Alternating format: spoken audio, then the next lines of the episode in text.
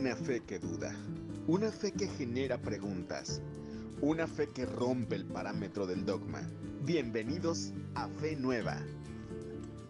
Un gato suaviza mis semas con su piel.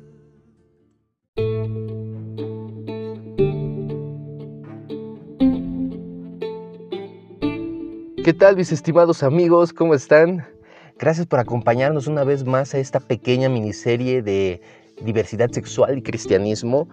Y pues tenemos una pregunta más. Quiero antes de empezar con este tema eh, y, con la respuesta a esta pregunta, son preguntas cortas, quiero decirles. Eh, también quiero agradecer los que han estado escuchando los podcasts, los que han estado leyéndolo. Hay muchas personas que les gusta mejor leerla. Está en Facebook, pueden buscarme como Oscar Torres Cruz en Facebook. Estamos en Instagram, estamos en Twitter, también como Oscar Oscar-Torres-C en Twitter y en Instagram como Torres Oscru. Ahí estamos. Agréguenme, pónganle seguir y, pues hay muchas más cosas que se comparten, no solamente el podcast. Y pues el podcast lo, pueden seguir escuchando en, en, este, en Spotify, en Anchor, en Google Podcast, en Amazon Podcast. Ahí lo pueden estar escuchando. Muchas gracias a todos aquellos porque esta me han escrito por interno, eh, me han este, escrito en, las redes sociales eh, sobre los temas que hemos estado tocando. Muchas personas me han, escrito para, desafiarme, para decirme eh, cosas no muy gratas, porque no, no, este, no les cuadran las respuestas, dicen que no es la voluntad de Dios que la diversidad sexual sea aceptada dentro de una comunidad de fe. Y bueno, he tenido de todos, pero también muchas gracias por aquellos que han escuchado, han dialogado y también han podido reflexionar sobre este tema y no se han quedado con interpretaciones cerradas y últimas.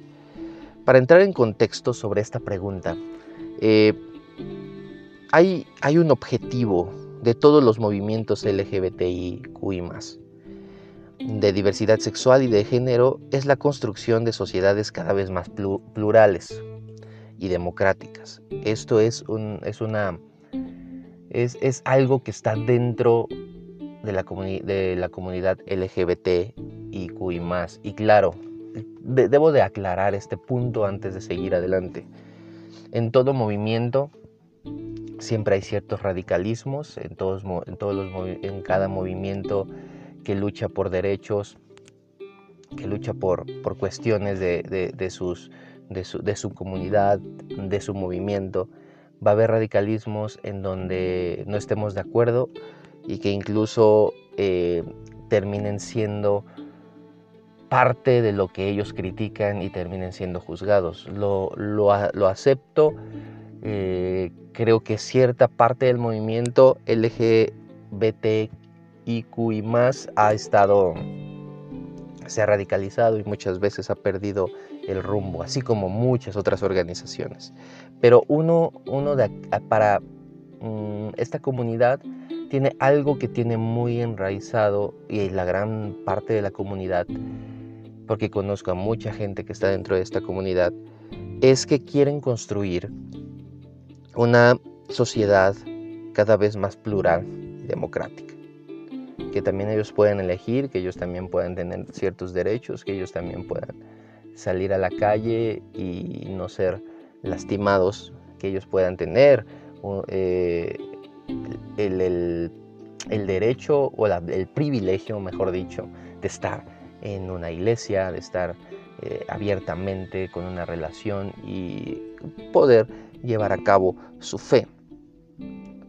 Y, y con esto podemos entrar hacia la pregunta. ¿Pueden las comunidades religiosas acompañar el reclamo de movimientos sociales y agrupaciones comprometidas con los derechos de la comunidad LGBT y más? O sea, sí puede las comunidades religiosas acompañar ese reclamo de pluralidad y democracia, una construcción de sociedad mucho más justa e igualitaria no sé, en, estas, en esta parte podríamos verlo en, este, en protestas en las calles. Si pueden las comunidades religiosas, pues creo que totalmente, totalmente. Y de hecho, muchas comunidades religiosas, tanto del cristianismo como de otras religiones, ya lo están haciendo. Y eso me da mucho gusto. Dentro del cristianismo, por más de 50 años, las personas de la diversidad sexual son ordenadas como clérigos en algunas iglesias cristianas. Al mismo tiempo, desde hace más de 70 años, existe una reflexión positiva sobre teologías sexuales cristianas, siendo las teologías queer sus formas más visibles, y eso me da un gusto tremendo. Esto es también una realidad para otras religiones, incluso mucho más antiguas como el budismo, el hinduismo, las religiones chamánicas o las religiones con trasfondo africano o asiático. Todo esto se transmite hacia afuera de estas organizaciones religiosas, se transforma en acciones concretas en favor de la diversidad sexual y acompaña desde el compromiso religioso los reclamos colectivos de LGBTIQI. Les voy a dar un ejemplo. En, en, las marchas del orgullo en diversas ciudades del mundo, encontramos clérigos y personas laicas del cristianismo y de otras religiones marchando codo a codo con las personas de la diversidad sexual. Es más, muchos clérigos y personas de fe son parte de ella, ya sea que por su homoafectividad o por su resistencia como heterosexuales a los dictados del heteropatriarcado. Tenemos a gente luchando codo a codo. Muchas iglesias y religiones han casado personas del mismo sexo en distintas partes del mundo, mucho antes de que los activistas de la diversidad sexual salieran a luchar por leyes de matrimonio igualitario. Y eso me da mucho gusto. Espero que a ti también te dé gusto que esté pasando esto. Lo mismo puede decirse de leyes respecto a la identidad de género, a la adopción por parte de familias homoparentales. Cuando comenzamos a indagar en la historia de la diversidad, tradiciones religiosas, encontramos que ha habido solidaridad y acompañamiento, mucho antes de que existiera incluso un movimiento social de la diversidad sexual. Lo que ha acontecido y esto es lo que debemos superar en nuestra América Latina, en nuestro México, en todo el mundo. Es la aversión que algunos activistas sienten por lo religioso y la invisibilización impuesta por los medios de comunicación social. Pues una postura aliada vende menos que una postura en contra de la diversidad sexual. Quizá la pregunta no sería tanto si pueden los sectores religiosos acompañar a las personas de diversidad sexual, sino más bien si el activismo de la diversidad sexual y LGBTIQ y más reconocen a las personas de fe que las apoyan, unas aliadas a una lucha común. Esto es lo que suele suceder. Muchas veces en, las marchas del orgullo, muchas personas laicas, religiosas, están apoyando codo, codo a codo pero las personas de la comunidad no les creen. Dice, tú lo que quieres es convertirme, tú lo que quieres es este, decir que no, no lleve mi sexualidad como quiera, porque eso es el estándar del cristiano, ¿no?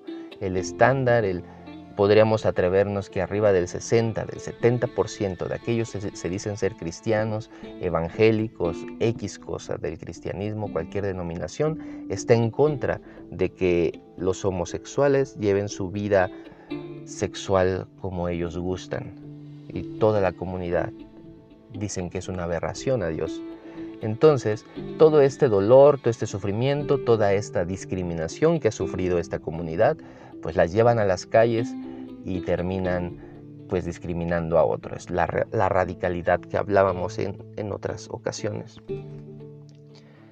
Entonces, eh, para ello debemos también reconocer el dogmatismo que ha marcado erróneamente América Latina, algunos sectores del activismo LGBTIQ, que no reconocen que muchas personas son simultáneamente de la comunidad LGBTIQ y personas de fe, que eso es lo que hemos estado tratando de explicar en todos estos podcasts, en todas estas publicaciones, que podemos estar y ser, tener una diversidad sexual y también tener una fe. Evidentemente, amigos, También hay sectores dentro de dicho activismo que no tienen problemas con la cuestión religiosa. Sin embargo, no son tan conocidos en los medios de comunicación ni en la opinión pública en general, porque como comentábamos, eh, la comunicación, en la comunicación social, en el periodismo, vamos a ver mucho más gente dando em, entrevistas a gente a gente de la comunidad LGTBIQ y más, este, dando entrevistas en contra de la iglesia, en contra de, de, este, de lo religioso, del cristiano, diciéndole, pues es que ellos son así, no nos dejan, son unos cerrados, cerrados y todo esto, más que a una persona que la han aceptado en el círculo de fe y que está viviendo su sexualidad tan libremente y también está llevando su fe tan libremente. Amigos de la comunidad, un abrazo fuertísimo. Gracias por luchar por pluralidad y democracia. No caigamos en los radicalismos. Hagamos cosas buenas por este país. Amigos cristiano, anímate y deja de verlas como siempre te las han dicho y ama a la persona a tu lado, no importa qué. Les mando un fuerte abrazo. Bye.